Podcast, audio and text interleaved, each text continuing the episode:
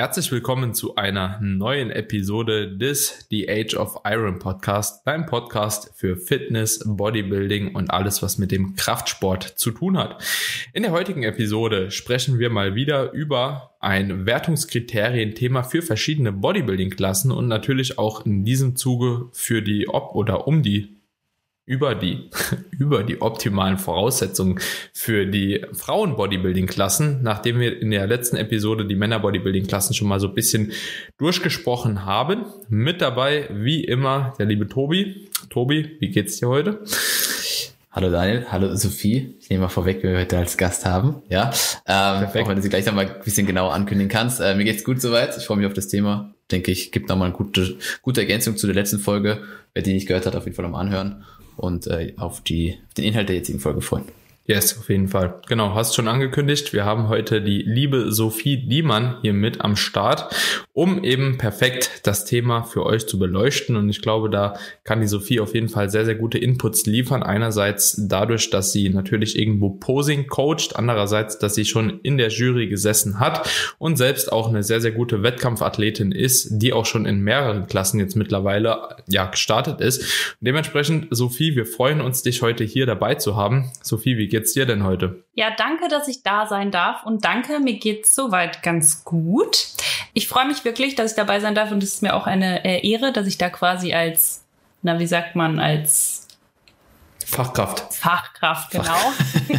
mein Fachwissen hier ähm, preisgeben darf über die verschiedenen Frauenklassen. Äh, es ist ja immer, immer wieder Thema bei meinen Posingstunden und ja auch, wie du sagst, als Coach beziehungsweise als Posing Coach und als Jurymitglied natürlich in meinem Kopf und da passieren ja auch immer wieder ein paar Änderungen. Selbst in der Zeit, in der ich jetzt aktiv Bodybuilding ähm, betreibe, ist da schon ein bisschen was passiert und deswegen freue ich mich auch, dass wir jetzt heute über das Thema mal reden. Ja, sehr, sehr geil. Also wir freuen uns auch und ich glaube tatsächlich, dass das Thema auch noch interessanter ist wie bei den Männerklassen. Also ich habe so das Gefühl, dass bei Männerklassen, ja okay, entweder man startet halt Men's Physik oder man startet halt Bodybuilding. Jetzt kam noch die Classic so ein bisschen dazu.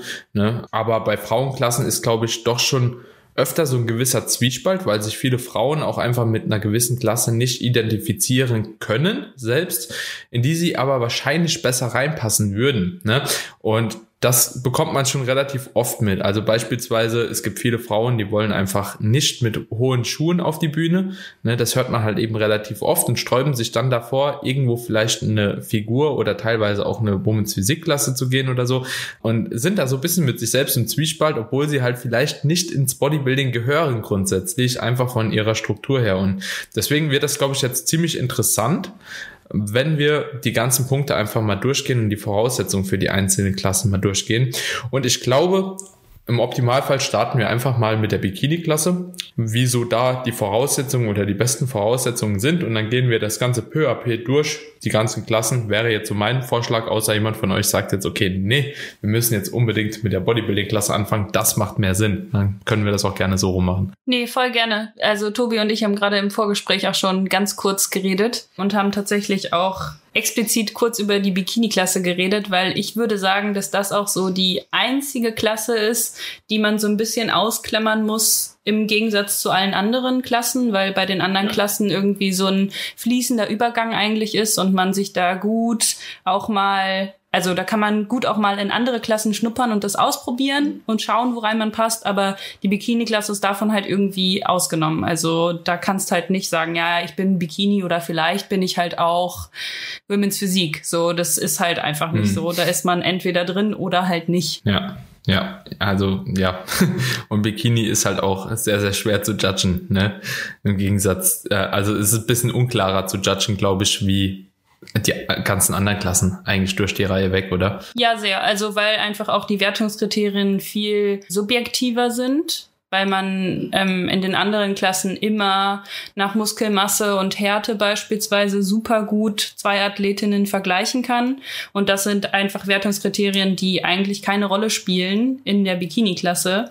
Und dementsprechend sind das natürlich andere, andere Punkte, die man da vergleicht. Und das liegt ganz häufig im Auge des Betrachters beziehungsweise im Auge dann des Judges, was jetzt mhm. Platz eins oder Platz zwei eigentlich ist. Ich finde, das macht es halt auch unglaublich schwer für sowohl Athlet, Athletin Als auch Coach so im Vorfeld beziehungsweise die Prep-Struktur und das Endprodukt oder das, die, die Endform letztendlich dann für die entsprechenden Wettkämpfe äh, auch so ein bisschen ja zu treffen, ja, weil je nach Verband klar gibt es in der Bikini-Klasse so ein bisschen andere Anforderungen im Hinblick auf Posing, im Hinblick auf die Muskelgruppen, die gefordert sind. Aber wenn wir uns gerade mal jetzt die ganzen Naturalverbände anschauen, dann, dann ist es schon, ja, wie du so gesagt hast, sehr subjektiv, was hier eigentlich jetzt ähm, präferiert wird.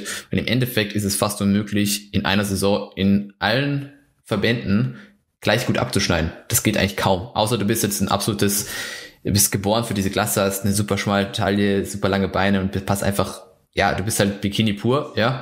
Aber selbst dann, genau, genau, selbst dann ist es schwierig, dass du wirklich äh, in jeder Show gleich gut abschneiden kannst. Das muss man sich im Vorfeld einfach bewusst sein, ähm, oder muss man vorher klar machen, ähm, dass, dass sowas halt passieren kann, dass du, dass du vielleicht einmal Erste bist und im nächsten, der nächsten Show wirst du vielleicht Letzte. Ja, das ist, äh, nicht so abwegig. Und also. es ist auch dann tatsächlich nicht nur von der Jury abhängig, sondern meiner Meinung nach auch wirklich sehr davon abhängig, wer neben dir steht in der Bikini-Klasse und wie das allgemeine Feld aussieht. Und wenn du halt in dem einen Feld halt gut reinpasst, aber da halt die Beste bist, dann gewinnst du da. Und wenn du halt dann beim anderen Feld einfach in einer Hinsicht total rausfällst, dann ist es sehr unwahrscheinlich, dass du da eben dann den ersten Platz machen wirst oder mhm. also es ist einfach sehr wenig berechenbar, wie du sagst, ja. Also du weißt, du wirst damit meinen, dass halt, keine Ahnung, wenn das ganze Feld möglichst lean ist genau. und du bist halt nicht in Form, dann fällst du raus. Genau.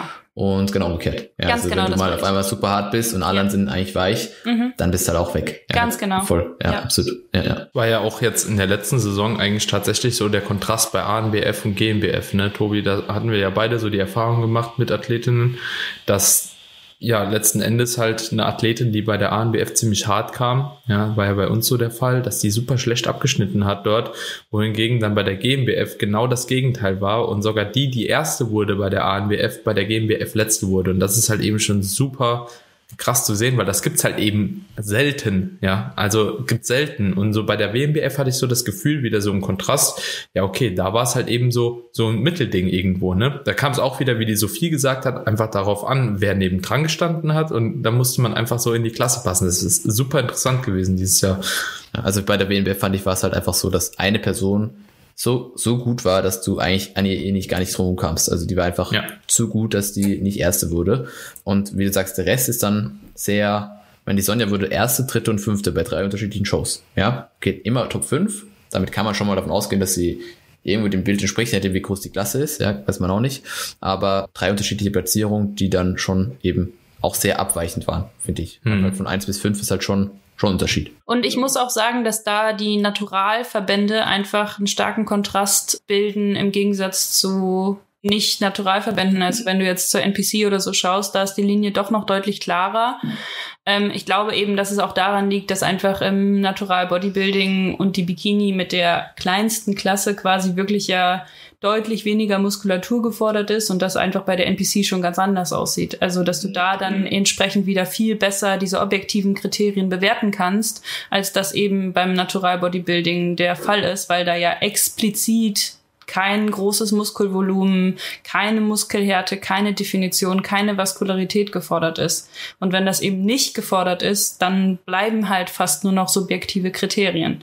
Und das ist, wie mhm. gesagt, bei Enhanced oder, naja, Not Natty Verbänden halt eben was anderes, weil die eben auch lean sind, weil die eben auch die Schultern haben und so weiter. Mhm. Ja, ja, das ist schon ein guter Punkt, aber das ist wirklich auch auffällig. Ich hatte auch da mit der Franziska mal drüber gesprochen, so ein bisschen.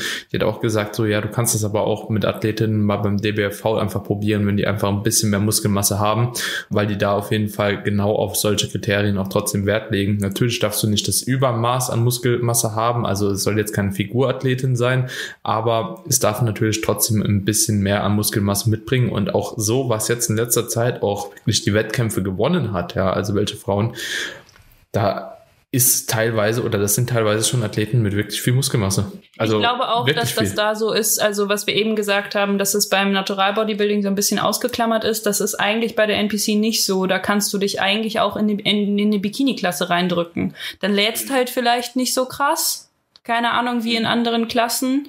Aber im Endeffekt, wenn du dann halt das Posing richtig beherrschst und dich gut präsentieren kannst, dann kannst du dich eigentlich auch als eigentliche Figurathletin, die halt vielleicht nicht am obersten Ende ist, halt auch noch in den Bikini-Klasse rein reindrücken. Ja, ist schwer da die Grenze zu finden. Sophie, was findest du oder was sollte deiner Meinung nach eine, eine Bikini-Athletin mitbringen, um halt eben wirklich, also es gibt ja gewisse Grundvoraussetzungen auf jeden Fall, die eine Athletin mitbringen sollte, jetzt neben den ganzen subjektiven Kriterien, dass man wenigstens mal eine Orientierung hat, okay, ja, es wäre schon gut, wenn ich das erfülle, wenn ich halt eben in der Klasse starten möchte. Also ich glaube tatsächlich, dass die Bikini-Klasse in Naturalverbänden eine gute Klasse ist für ähm, Athletinnen, die noch nicht so lange Trainingsjahre haben, also die einfach noch nicht so super lange trainieren, aber gerne mal auf die Bühne wollen und sich eben auch mit diesem Bild und dieser Präsentation identifizieren können. Also sagen, ich möchte mich halt gerne präsentieren, ich sehe mich auch darin, so ein bisschen dieses fast ja tänzerische zu machen. Ich möchte gerne in diese Rolle schlüpfen und eben den Sport, den ich mache, halt präsentieren. Also mhm. da ist wirklich, da kannst du halt in Naturalverbänden starten, ohne jetzt schon seit fünf Jahren mega hart zu trainieren. Mhm. Da kannst du halt fast schon als Trainingsanfängerin in Naturalverbänden gut abschneiden. Mhm. Hatte ich auch so den Eindruck dieses Jahr, wenn ich ehrlich bin, ja. Hm. Also es, ich, ich finde nicht, dass es deswegen so eine Einsteigerklasse sein sollte. So wenn du das mhm. erste Mal einen Wettkampf machst, musst du unbedingt Bikini machen. Das glaube ich jetzt nicht. Also man muss sich schon halt mit dieser mit dieser Art identifizieren können. Aber es ist halt schon dazu geeignet, wenn du einfach noch nicht so viel Muskulatur hast, weil dann ist es schade, wenn du halt dich dann unbedingt in der keine Ahnung Women's Physik siehst, dann diätest du runter und bist halt einfach hast halt viel zu wenig Muskulatur. Dann mhm. ist es ja irgendwie schade und dann würde ich sagen okay, trainier halt lieber noch ein paar Jahre, wenn du wirklich in diese Klasse gehen möchtest. Hm. Ich denke, für die Bikini ist halt einfach auch extrem wichtig. Äh, ich meine, das ist für alle Klassen irgendwo wichtig, aber diese Ausstrahlung, ja, die du brauchst, oder diese, diese, wie du eben schon gesagt hast, will ich in diese Rolle schlüpfen und, und kann ich mich auch so präsentieren, wie es von der Bikini-Klasse irgendwo auch verlangt wird, weil das ist nicht jeder oder mag nicht jede und ist auch vollkommen zu akzeptieren. Nur dann muss man, wie du gesagt hast, ähm, einfach mehr Zeit investieren und sagen, okay, die Bikini-Klasse liegt mir nicht, aber ich habe auch noch nicht so viel Muskelmasse für Figur oder, oder eben Physik oder Bodybuilding, dann musst du einfach weiter trainieren. Ja, das ist, denke ich, das Wichtigste. Voll, ja. Und ich meine natürlich, trotzdem ist gut, wenn du eine schmale Taille im Verhältnis zum Schultergürtel hast. Schon ein bisschen kurz vielleicht, die so ein bisschen raus, rauskommen. Aber ansonsten eigentlich mehr athletisch aussehen und halt Bock darauf haben. Ja. Ja. Ja, und ich glaube, dass das tatsächlich aber auch eine Klasse ist, also wie du eben schon gesagt hast, das hat auch so ein bisschen was Schauspielerisches, dass das eine Klasse ist, die man ohne viel Muskelaufbau auch trotzdem gewinnen kann, weil sehr viel über die Präsentation auch in der Klasse geht und die Präsentation auch mitgewertet wird. Also erst, du kriegst ja Punkte schon übers Schminken, ja, über das Outfit, über die ganze Präsentation und da das halt eben auch so subjektiv ist, ja, wenn man halt so Mauerblümchen ist, dann passt man halt auch ein bisschen besser in die Klasse, ne? Kann man halt eben schon sagen. Wenn man einfach so eine, eine hübsche Ausstrahlung hat einfach, ne? Dann ist man schon eher für die Klasse gemacht, wie jemand, der halt eben gar keinen Bock darauf hat. So, weil das, du fühlst es ja auch. Ja, außer übrigens, jetzt äh, bringe ich kurz ein, dass ich hier die äh, Wettkampfkriterien alle ausgedruckt habe.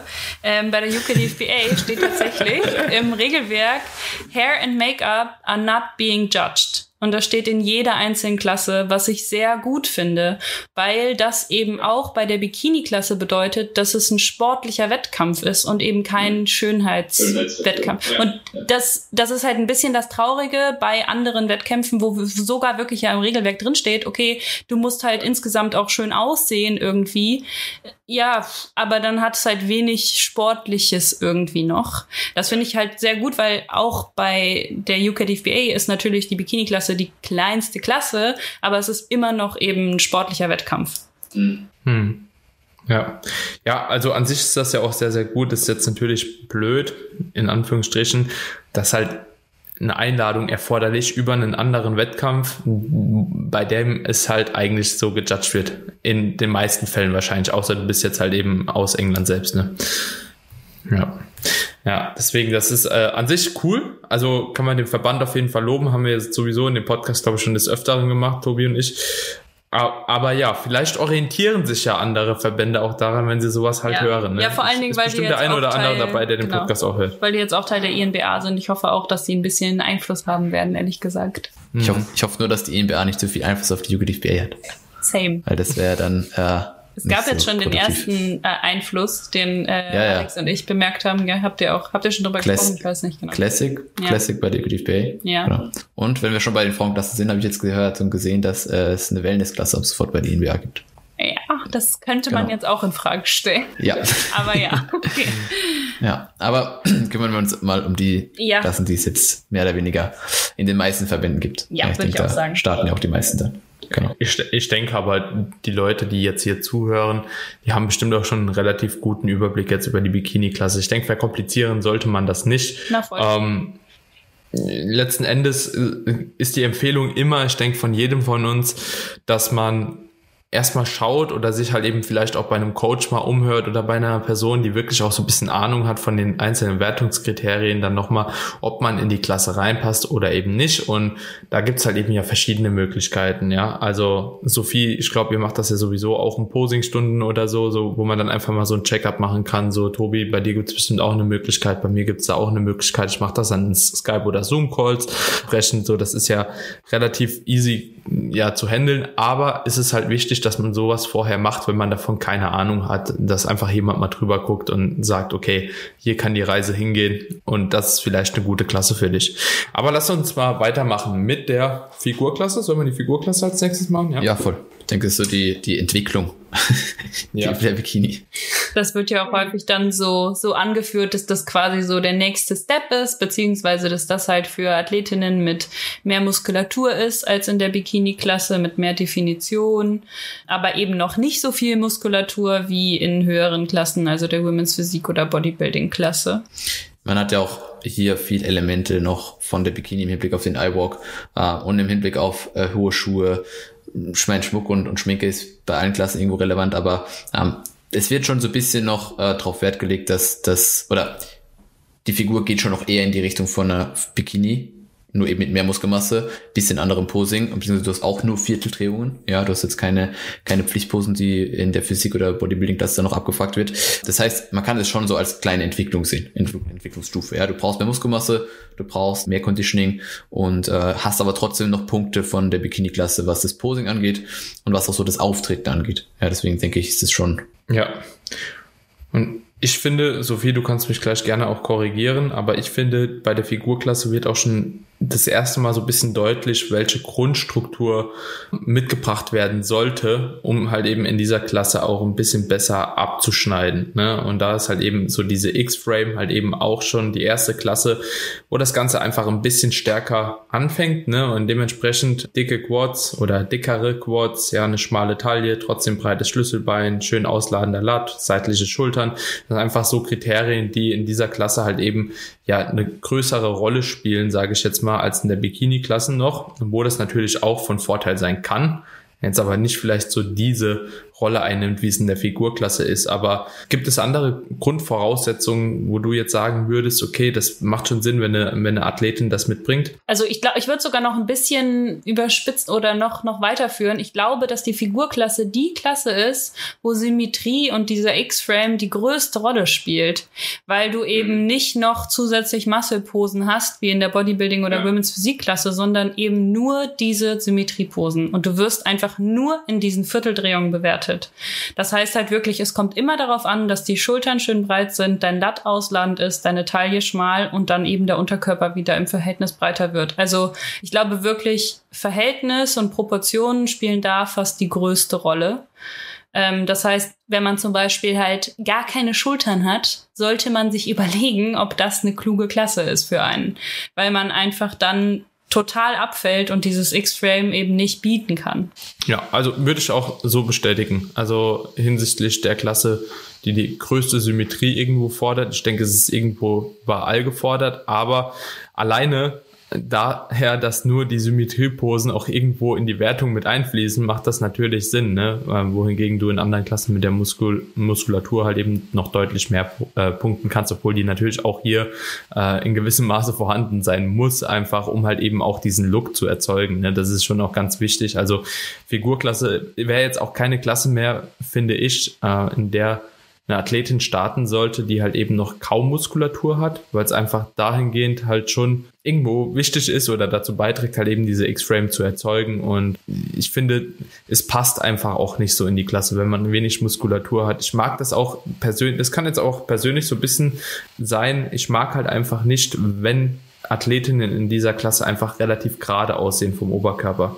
So, das finde ich, das ist einfach so Klasse verfehlt. Also da würde ich sie schon fast manchmal mehr in die Physikklasse stecken als in die Figurklasse, weil ja, dieser, dieser Frame einfach fehlt so. Und da sehe ich aber des Öfteren auf Wettkämpfen, dass äh, Athletinnen dort starten, die genau diese Problematik haben. Also ist jetzt so meine Beobachtung gewesen. Also auf jedem Wettkampf habe ich so zwei, drei, bei denen sowas vorkommt. Kann das sein? Wie ist so eure Einschätzung da? Ich denke, wenn du, wenn du einfach zu wenig Muskelmasse für die, also ich finde es schwierig, wenn du zu wenig, zu wenig Muskelmasse für die Figur hast, hast du meistens eigentlich auch zu wenig Muskelmasse für die Physik. Ja, weil, also ich meine, der Unterschied hier ist ja primär dann auch einfach nochmal Conditioning, weil eine Figurathletin, die einfach nicht fertig ist, also die, oder eine Physikerin, die nicht fertig ist, könnte in der Regel auch Figur starten. Ja, nachdem, wie, wie jetzt die komplette Struktur ist von ihr. Aber an sich ja, es sollte halt einfach irgendwo genügend Muskelmasse mitgebracht werden, um in diesen beiden Klassen zu starten. Ansonsten muss man das gleiche sagen wie bei der Bikini. Einfach mehr Jahre investieren, damit es dann passt. Hm, ja. Ja, Sophie left the game. Ich kann sagen, Sophie hat den Chat verlassen. Aber wir machen das einfach ganz routiniert weiter, als ob nichts wäre. ich, bin, ich bin mal gespannt, ob unser Podcast-Nachbereiter das jetzt rausschneidet. Ja, aber Leute, auf jeden Fall, sowas kann natürlich passieren. Und ja, Figurklasse ich würde halt aber auch schon sagen, dass es eine Klasse ist, die auf jeden Fall auch von der Präsentation auf jeden Fall lebt. Ähnlich wie bei der Bikini-Klasse. Und ich finde, eine Figurathletin sollte auch eine richtig gute Ausstrahlung haben. Und ich finde auch, dass die auch so, so, so ein Mittelding quasi bilden sollte zwischen Women's Physik von der Ausstrahlung, ja, von dieser gewissen ich sag jetzt mal Aggressivität, die auch schon in der Klasse gefordert wird in gewissen Posen, aber und Bikini, wo halt eben wirklich so dieses geschmeidige, lockere, sympathische halt rüberkommt. Und ich finde, die Figurklasse ist genau so dieser Hybrid von beiden Klassen irgendwo, ne? Also es muss, es muss, deine Ausstrahlung, hast du schon gesagt, muss passen. Ja, du musst, du musst, du musst äh, entsprechend Ausstrahlung mitbringen. Und was ich finde, was in der Klasse halt einfach auch nochmal zu betonen ist, ist das Posing. Weil du eben nur vier, Klasse, äh, vier Posen hast, musst du die halt einfach 110 zu 110 Prozent präsentieren können. Ja, weil ähm, du kannst einfach nicht, äh, wenn du sagst, okay, ich habe nicht die beste, äh, nicht die besten Symmetrieposen, ich hole mir Punkte dann über die Mandatory Posen, das geht halt nicht. Ja, du hast nur diese vier Vierteldrehung und wenn du es nicht hinbekommst, dass du die on Point bringst, dann ähm, ja, wird es einfach einfach schwierig. Das heißt, Posing hat in der Klasse ich meine, Posing ist immer wichtig, aber hat vielleicht den nochmal höheren Stellenwert als in anderen Klassen, was diese Klasse irgendwo auch ja, nicht, wie gesagt, nicht jede, jede Bikini, die einfach ein bisschen mehr Muskelmasse hat, kann der Klasse starten. Also für die Figur musst du auch einfach ready sein. Ja, ist, ist mhm. ganz, ganz wichtig. Ja, wie, wie würdest du, also vielleicht hast du die Athletinnen, die jetzt eventuell vorhaben, in dieser Figurklasse zu starten, wie würdest du da so die Verteilung der Muskelmasse, sage ich jetzt mal, im Vergleich zu einem Bodybuilding-Athletin sehen? Und wie würdest du oder wie sollte das Conditioning sein? Weil es gibt ja auch einfach Athletinnen, denen es schwerer fällt, wirklich lean zu werden, lean lean zu werden als anderen und ähm, die vielleicht auch nicht gar nicht so lean werden wollen. Äh, ist für dies, die Figurklasse das Conditioning genauso gefordert wie beispielsweise im Women's Bodybuilding?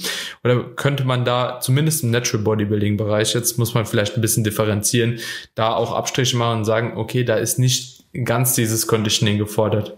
Hängt so ein bisschen vom Verband ab. Muss man zuerst mal die Verbände mit reinnehmen, weil ähm, die, ich sage jetzt einfach mal eine ANBF oder eine GmbF wird nicht so ein Conditioning, oder die Athletinnen, die dort starten, haben nicht so ein Conditioning wie jetzt zum Beispiel bei der Equative Bay. Ja, wenn wir das wieder, wieder diesen, diesen Verband einfach mit reinbringen.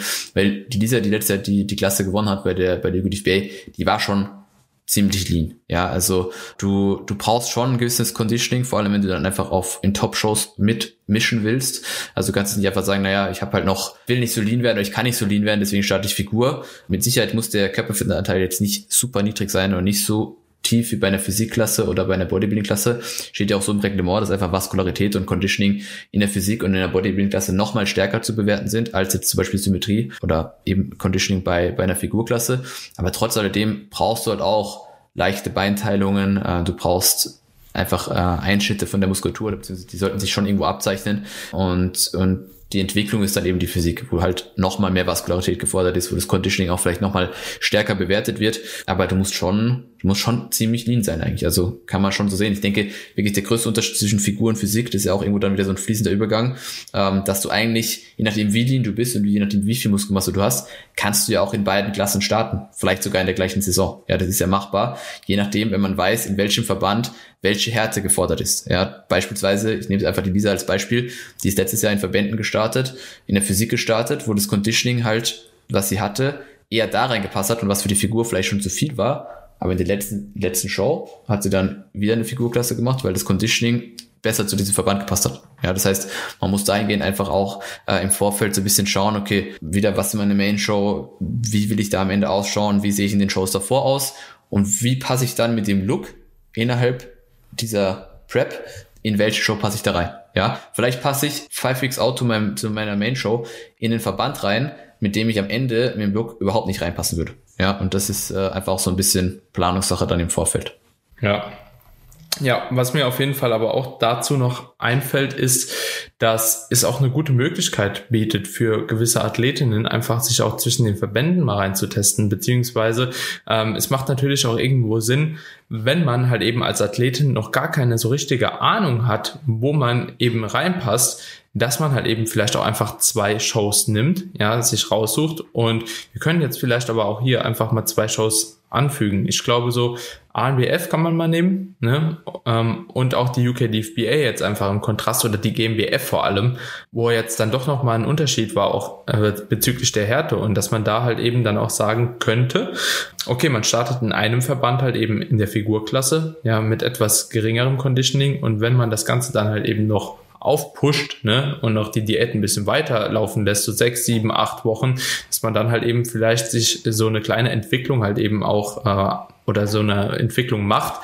wo man dann in die Physikklasse reinkommt. Ja, absolut. Also ich finde beides legitim, ähm, das jetzt noch abzuschließen, dass man, dass man beides macht, ähm, sofern sich die Person halt äh, erstens mit beiden Klassen identifizieren kann, sofern sie beide von beiden Klassen das Posing beherrscht, weil das Posing ist dann doch schon nochmal ein deutlicher Unterschied von Figur zu Physik. Ähm, aber dass man wirklich sich im Vorfeld überlegt, okay, ich bin vielleicht sogar für beides gemacht und wie passe ich im Verlauf von meiner Prep in welchen Verband, in welche Klasse, ja, und mhm. wähle dann auch die entsprechende Klasse, ähm, damit ich, wir haben es ja schon, schon mal thematisiert, dass die Klassenwahl einfach auch wirklich, oder Klassenwahl und Wettkampfwahl Einfluss auf unsere Resultate haben kann, ähm, dass man sich da im Vorfeld wirklich viel Gedanken macht, die, die Klassen einfach oder auch so ein bisschen die Sieger oder die, die Leute, die da, nachdem wie die abgeschnitten haben, der Vorjahre einfach anschaut und sich ein Bild darüber macht, okay, wie muss, muss ich oder meine Athletin aussehen, dass sie in diesem Verband, in dieser Show, in dieser Klasse einfach mithalten kann. Ja, ja. Richtig gute Punkte, Sophie. Jetzt nochmal eine Frage an dich. Wie ist es eigentlich hinsichtlich der, der Schuhe, wenn man in die Physikklasse, da würde ich auch gerne die Überleitung jetzt machen, hinsichtlich der Schuhe, wenn man in die Physikklasse geht, weil das ist jetzt ja auch eine großen oder teilweise könnte ein großer Unterschied sein, wenn man quasi von Figurklasse in die Physikklasse geht, weil teilweise ist es mit Schuhe die Physikklasse und teilweise ist das ohne Schuhe. Erstens, weißt du den Grund, warum das so ist, dass manche Verbände das mit Schuhe machen, manche ohne und ist es nur im Natural Bodybuilding Bereich so, dass das gewechselt wird oder ist das eigentlich auch im NPC IFBB Bereich so? Ja, da muss man eigentlich nur mal kurz darauf schauen oder also die Women's Physikklasse gibt's erst seit, also überhaupt, dass es diese Klasse so im Bodybuilding gibt. Seit 2011 mit Dana Lynn Bailey. Die ist ja die erste NPC Pro quasi geworden von der Women's Physikklasse und die hat das so ein bisschen geprägt und das wurde eigentlich auch nur eingeführt, weil Bodybuilding bei Frauen halt nach oben hin irgendwann so weit offen war, dass die halt einfach viel zu krass gewachsen sind und dann haben sie es dadurch wieder so ein bisschen begrenzt und halt diese Women's Physik statt Bodybuilding eingeführt. Beziehungsweise zusätzlich, das weiß ich nicht genau. Und das war, glaube ich, auch ein bisschen dann so der Grund, genauso wie die Classic Physik jetzt Einzug gefunden hat ins Natural Bodybuilding, ist das eben mit der Klasse mhm. genauso gewesen, dass es dann irgendwann eingeführt wurde. Und bei der GNBF zum Beispiel gab es die Klasse das allererste Mal, als ich gestartet bin, 2019. Da gab es die das allererste Mal international äh, und wurde dann auch nur bei der internationalen gemacht und nicht bei der DM. Und ich glaube, das ist ja auch immer noch so. weil das eben von der INBA kommt. Und damals war die auch noch ohne Schuhe, weil die eigentlich näher dran war an der Bodybuilding-Klasse, genauso wie das auch mhm. auf NPC-Wettkämpfen ist. Ähm, und jetzt zum Beispiel bei der ANBF wurde es ja auch erst letztes Jahr eingeführt. Und das war eigentlich dann äh, ein Kompromiss, weil immer so wenig Leute in der Bodybuilding-Klasse gestartet sind und die wollten halt nicht, dass dann da wieder nur zwei Athletinnen stehen und haben dann so ein bisschen das Image ändern wollen und haben halt gesagt, okay, wir machen jetzt statt Bodybuilding und Athletik, machen wir die Women's Physik-Klasse. Und das ist zwar ohne Schuhe, genauso wie die beiden ähm, Klassen auch. Du kannst aber zum Beispiel einen glitzernden Bikini anziehen, du darfst Schmuck tragen, du hast keine Lattposen wie im Bodybuilding. Also es ist so ein bisschen eine Verschmelzung eigentlich von der Figurklasse, also einer niedrigeren Klasse und der Bodybuilding-Klasse Klasse. Und ich glaube, das liegt halt vor allen Dingen an diesem Image. Und der Grund, warum es halt in ähm, manchen ähm, Verbänden noch Schuhe gibt und in anderen nicht und warum das auch noch wechselt, ist, glaube ich, dass diese Klasse einfach noch so jung ist und sich einfach stetig entwickelt. Und wie ich das ja auch gerade gesagt habe, beziehungsweise am Anfang, dass sich auch in meiner Zeit schon so viel verändert hat, weil 2019 ist die Klasse das erste Mal gewesen, da habe ich teilgenommen. Da war sie ohne hohe Schuhe und jetzt 2021 bei der ähm, Meisterschaft Weltmeisterschaft bei der GNBF war sie ja bereits mit Schuhen. Und das ist ja auch bei der INBA jetzt gerade so und wird, glaube ich, auch auf alle Verbände in Europa angewendet. Aber ich glaube, so eine Vereinheitlichung wird noch lange dauern und vor allen Dingen auch so eine genaue Beschreibung wird lange dauern, weil das ja auch, wie wir es schon gesagt haben, so ein fließender Übergang ist und jetzt quasi noch eine vierte Klasse einzufügen in diese, in diesen muskulöseren Block macht es natürlich noch viel viel geringer, der ja. Unterschied. Ja, ja. Was bei der Women's Physikklasse auch auffällig ist, finde ich, dass auch bei der Women's Physikklasse jetzt wirklich auch mehr so diese optischen Kriterien, beispielsweise halt über ein Bikini, über die Schuhe und natürlich auch über die fehlenden Posen nochmal eine Untergliederung zu den Bodybuilding-Klassen machen, weil ich finde, gerade im Natural Bodybuilding-Bereich, muss ich sagen, ist da halt auch muskulaturtechnisch jetzt nicht mehr so ein krasser Unterschied, oder Sophie? Nee. Also. Absolut nicht. Also, ich glaube auch, dass du zum Beispiel, wenn du jetzt bei der UKDFBA, wenn du in der Women's Physik-Klasse startest, kannst du genauso gut beim Bodybuilding starten und andersrum. Das ist wirklich dann in dem Moment Präferenzsache. Möchte ich A, Schuhe tragen oder nicht? Möchte ich B, gerne Steine auf meinem Bikini haben und Schmuck tragen und möchte ich C eben auch die Muscle-Posen, sage ich mal, machen, das heißt Lat-Posen und Most Muscular. Also das sind eigentlich die einzigen Unterschiede, die meiner Meinung nach da sind und von der Physik, von der Definition macht es keinen Unterschied. Mhm. Ja. Ich glaube, das hilft schon sehr, sehr viel, wenn die das jetzt hören, auch so für diese Unterteilung einfach, ne? Diese kleinen, aber feinen optischen Kriterien, äh, insbesondere wenn man auch weiß, okay, die Lattposen stehen einem vielleicht jetzt nicht unbedingt so, dann ähm, hat man da natürlich eine gute Angriffsfläche ne, mit der Women's Physik. Wie ist es mit der Kür? Äh, die gibt's eigentlich sowohl in der Physik als auch in der Bodybuilding-Klasse in allen Verbänden. Die ist immer ohne hohe Schuhe, das heißt, die zieht man dann für die Kür aus und ist, glaube ich, nirgendwo Pflicht, außer bei der UK DFBA. Da macht jeder. Was wieder für den Verband spricht. ja, meiner Meinung nach auch wirklich essentiell, vor allen Dingen, dass die Finalistinnen eben eine Kür zeigen und auch zeigen dürfen, alle, finde ich auch sehr gut. Aber wie gesagt, das ist eigentlich in allen Verbänden auch gleich. Sonst, dass es halt eine gibt in beiden Klassen. Mhm. Jetzt haben wir eben eine eine Klasse eigentlich übersprungen, sage ich jetzt mal, beziehungsweise jetzt mal gerade ausgelassen, die wir bei den Männerklassen auch thematisiert hatten und das wäre die Women's Athletic. Die gibt's ja auch noch. Ja. Was ist, was hat das mit der Klasse auf sich? Ja, die gibt's ja auch nur noch ganz Muss man dazu sagen, die gibt's jetzt nicht in, genau, gibt's jetzt auch nur noch, soweit ich weiß, bei die GmbF, oder? GmbF. Ja, Deutsche Meisterschaft GmbF, das ist eigentlich der einzige Wettkampf, wo, wo die wirklich da ist. Ich glaube, die gefällt vielen gut. Also vor allen Dingen, wenn man so die Siegerinnen der letzten Jahre angeschaut hat, ähm, taugt es vielen Leuten, weil das halt schon ohne hohe Schuhe ist, wie du es auch gesagt hast, Daniel, aber eben nicht so muskulös wie eben die Klassen darüber. Ich finde sie allerdings genauso wie bei den Männern halt doch recht problematisch, weil es halt häufig ausarten kann in einen Diätwettkampf, weil halt die Härte so wichtig ist. Also finde ich eh problematisch. Das macht die GNBF ja in fast allen Klassen, Härte so zu belohnen. Und das ist halt bei Frauen ja dann noch ein bisschen fragwürdiger als bei Männern. Es ist natürlich wichtig, das Körperfett weit zu reduzieren, aber halt das als Hauptkriterium zu nennen, ist halt die Frage, inwieweit das dann wirklich ein sportlicher Wettkampf ist, der halt auch auf lange Jahre ausgelegt sein sollte. Insbesondere, weil es ja auch nicht unbedingt das ist, also beziehungsweise, nee, umgekehrt, weil die Gesundheit eigentlich das ist, was ein Natural Bodybuilding Verband oder Natural Bodybuilding Verein ja auch ausmacht und wofür sie stehen wollen. Und wenn man halt eben weiß, insbesondere bei Frauen, dass halt eben ein Verlust von der Periode ähm, so gesundheitliche Folgen haben kann, kann man da halt eben wirklich drüber streiten, ob das so sinnig ist, ähm, das Ganze so hart pushen zu wollen. Ne? Beziehungsweise das dann halt zu belohnen mit dem ersten Platz. Also zu sagen, ja, du hast am besten diätet und deswegen gewinnst du deine Klasse. Also ja. klar, wie gesagt, das ist ein Teil dieses Sportes, das wissen wir auch alle und das ist auch in höheren Klassen natürlich umso wichtiger. Aber ich finde das einfach ehrlich gesagt gehört ersetzt oder überdacht. Also eine athletische Klasse kann man machen, aber das halt über Härte, das verstehe ich einfach nicht. Also das ergibt für mich keinen Sinn. Ich sag mal so, bei Frauen zumindest. Ja, also bei Männern, die leiden halt mal kurz, aber die haben halt kein, die, ja, also das, das ist so, die haben halt keinen Periodenverlust, ne?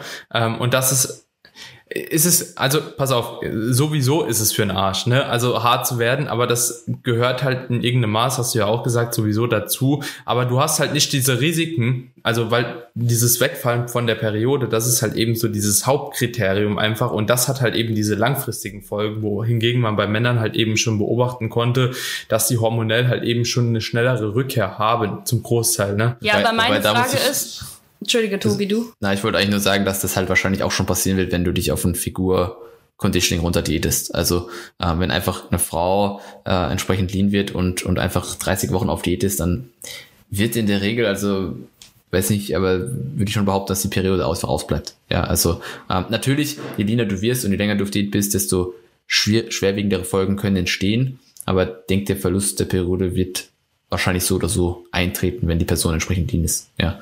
Das stimmt auf jeden Fall. Ähm, ich frage mich halt nur, also warum es sowohl im Frauen- als auch im Männer-Bodybuilding diese Athletikklasse überhaupt geben muss. Also was ist die Berechtigung daran, eine Klasse zu schaffen, um den Leansten zu bewerten. Warum kann das nicht einfach ein Tool sein, um gut auszusehen auf der Bühne? Ich glaube, was auch noch mit reinspielt, ist bei, zumindest bei den Männern, da geht's ja auch ein bisschen nach, nach also Körpergröße minus 103 oder 104, aber einfach um auch ein bisschen also Athleten, die vielleicht nicht so viel Muskelmasse mitbringen, bei gleichem Conditioning wie vielleicht bei einem bei einer Bodybuilding-Klasse irgendwo so ein bisschen besser vergleichen zu können. Ja, Aber könntest besser. du dann nicht auch eine, also also klar, die Regel ist ja nicht, also das Ding ist, du kannst ja auch bei Frauen Klassen schaffen, die weniger Muskulatur haben das mhm. geht, ohne die Härte mit 45 Prozent zu bewerten. Mhm. Also, und das wäre ja auch bei Männern möglich, dass du quasi eine Klasse unter Bodybuilding, keine Ahnung, für Anfänger oder für nicht so schwere Athleten, die halt noch nicht so viel Muskelmasse schaffst. Aber mhm. deswegen muss ja nicht die Härte halt das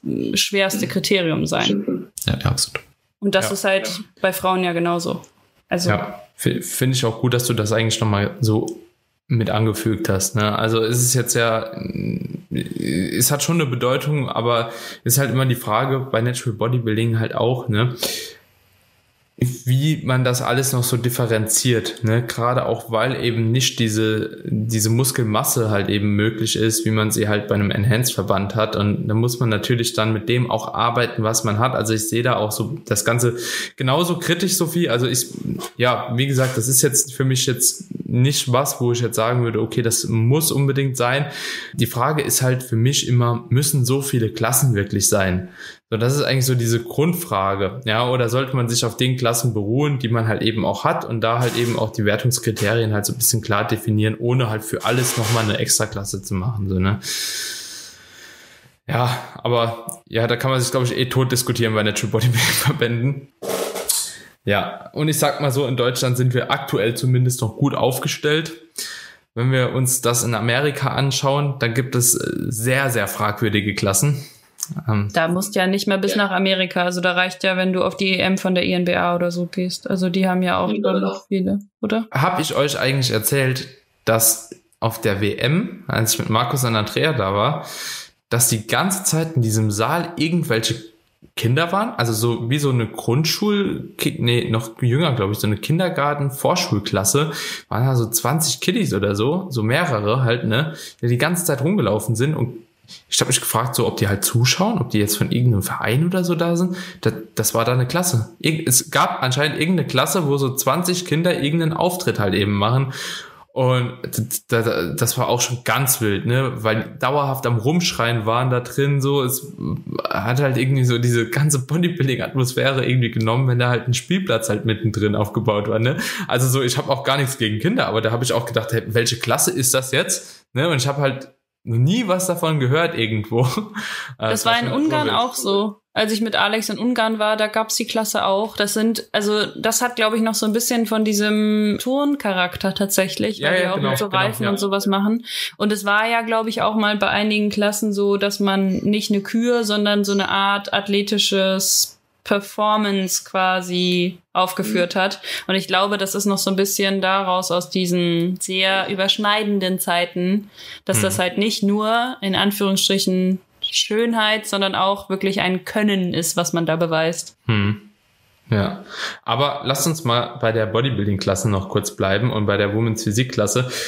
Wenn wir uns jetzt die, die Klassen anschauen, was würde, würdest du sagen, Sophie, sind hier so Grundvoraussetzungen, die eine Athletin mitbringen sollte? Vielleicht auch so ein bisschen wenn man das Ganze differenziert betrachtet, einmal Bodybuilding und einmal Women's Physik, so dass diese Entscheidung vielleicht ein bisschen leichter wird. Also ich sag mal so, der Lat spielt halt eben schon eine große Rolle mit, ne?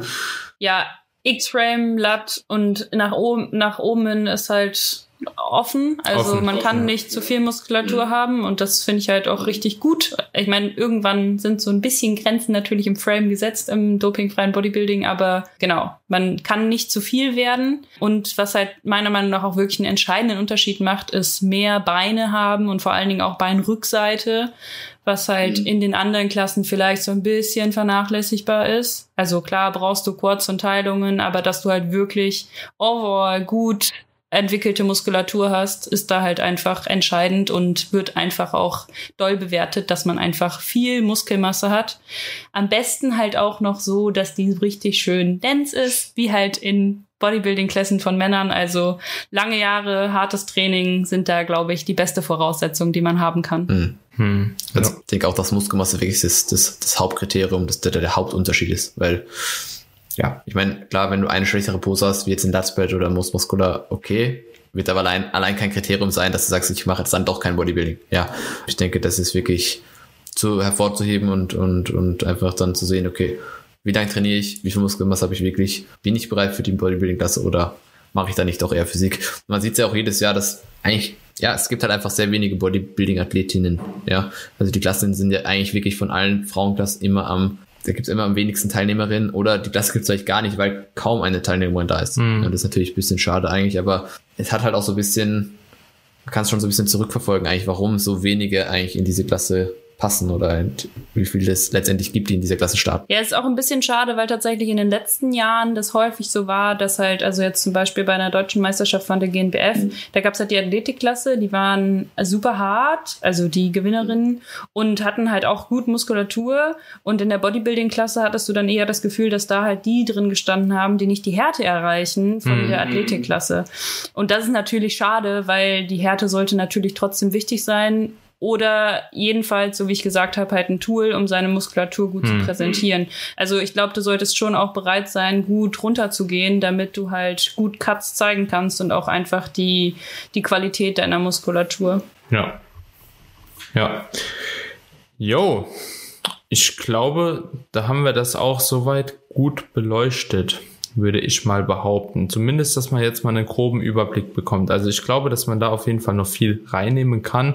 Und ich glaube auch, das Posing haben wir jetzt auch so ein bisschen außen vor noch gelassen, ähm, mehr oder weniger absichtlich, weil es hier auch wirklich nur darum geht, wie kannst du dich erstmal entscheiden oder äh, Entscheidungsfaktoren, die dir dabei helfen, eine Klasse für dich zu finden, wo du dich vielleicht auch selbst siehst, wo du reinpasst, wo du einfach mal so einen gewissen Überblick dann auch erhältst, welche Kriterien da gefordert sind. Und ich glaube, das haben wir eigentlich schon recht solide vermittelt.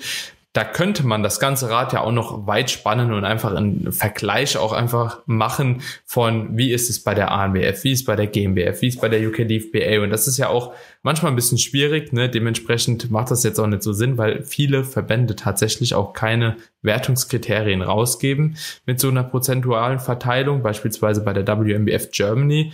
Da gibt es sowas halt nicht Status quo, soweit ich informiert bin. Und das ist halt natürlich dann auch ein bisschen problematisch herauszufinden, ohne vorher mal einen Wettkampf besucht zu haben, ob man da halt eben in die jeweilige Klasse passt. Ne? Muss man halt auch noch anmerken war ja auch dieses Jahr das Thema mit der Bodybuilding-Athletin, die auch die Figurklasse gewonnen hat. Äh, zu Recht an der Stelle. Ne? Also finde ich immer noch okay, aber es ist trotzdem natürlich ein bisschen schwierig, äh, dann zu sagen, okay, ja, wenn man das halt nicht nachvollziehen kann, die Wertungskriterien, ne? Ja, ja. Und ein Wettkampf später hat sie bei der SMBF die Fitbody-Klasse gewonnen, also die ja, Physik eigentlich bei der WMBF. Somit hat die Person eigentlich Figur, Physik und Bodybuilding gewonnen in zwei unterschiedlichen Shows. Und das ist dann halt auch schon wieder die Frage, okay, wie kann das eigentlich passieren? Ja. Mhm. Aber da sieht man auch irgendwo so ein bisschen, wie nah manche Klassen einfach aneinander liegen und ja. ähm, dass du mit einem Look auch tatsächlich zwei Klassen belegen kannst. Ja, haben ja. wir jetzt auch schon ein bisschen rück rückmeldet, dass bei manchen Sachen einfach die Unterschiede sehr, sehr klein sind und du wirklich eigentlich so ein bisschen hin und her switchen kannst. Ja. Aber sie sah grandios aus, muss man halt auch ja, sagen. Ja, absolut. Also die war, ja. war ein Wahnsinn. Also kann man, kann man nicht anders sagen. Ja. Ja. Hat auch jedermann genau. zurecht gewonnen, finde ich. Also. Falls du zuhörst, das sah auf jeden Fall gut aus. das stimmt. Abs absolut crazy. Ja, ich habe es auch irgendwo auf Instagram mal gesehen. Sie hat schon letztes Jahr bei meiner Posing Challenge mitgemacht. Das ist also, wirklich heftig. Also, ja, ja voll. Ich, auch, ich ja. war auch komplett mindblown. Also, so, ja. okay, ciao. Ja, sehr, sehr geil. So, meine Freunde, dann würde ich sagen, beenden wir auch diesen Podcast hier an dieser Stelle. Sophie, ähm, Tobi und ich äh, wissen die Leute mittlerweile, wo wir äh, zu finden sind, aber wenn Leute Posingstunden haben möchten, wenn Leute Probleme haben, ja, sich für eine Klasse zu entscheiden, ja, wie können sie dich erreichen? Ich dachte gerade so generell, wenn Sie Probleme ja, genau. haben, können Sie sich bei mir melden. genau, das ähm, perfekt für. Dann bitte ja, bei der also, das liebe ich. Ähm, ja, also entweder entweder auf meinem Instagram-Account Sophie-Diem, also D-I-E-M, äh, oder auf dem Quarterturn-Account, also Quarterturn-Posing, einfach eine Nachricht schreiben. Alex und ich sind gerne bereit, Posingstunden für alle Frauenklassen außer der Bikini-Klasse zu geben. Sehr cool. Für Bikini-Klassenanfragen bei die Franziska Lohberger. Ja, die macht das auch sehr, sehr gut.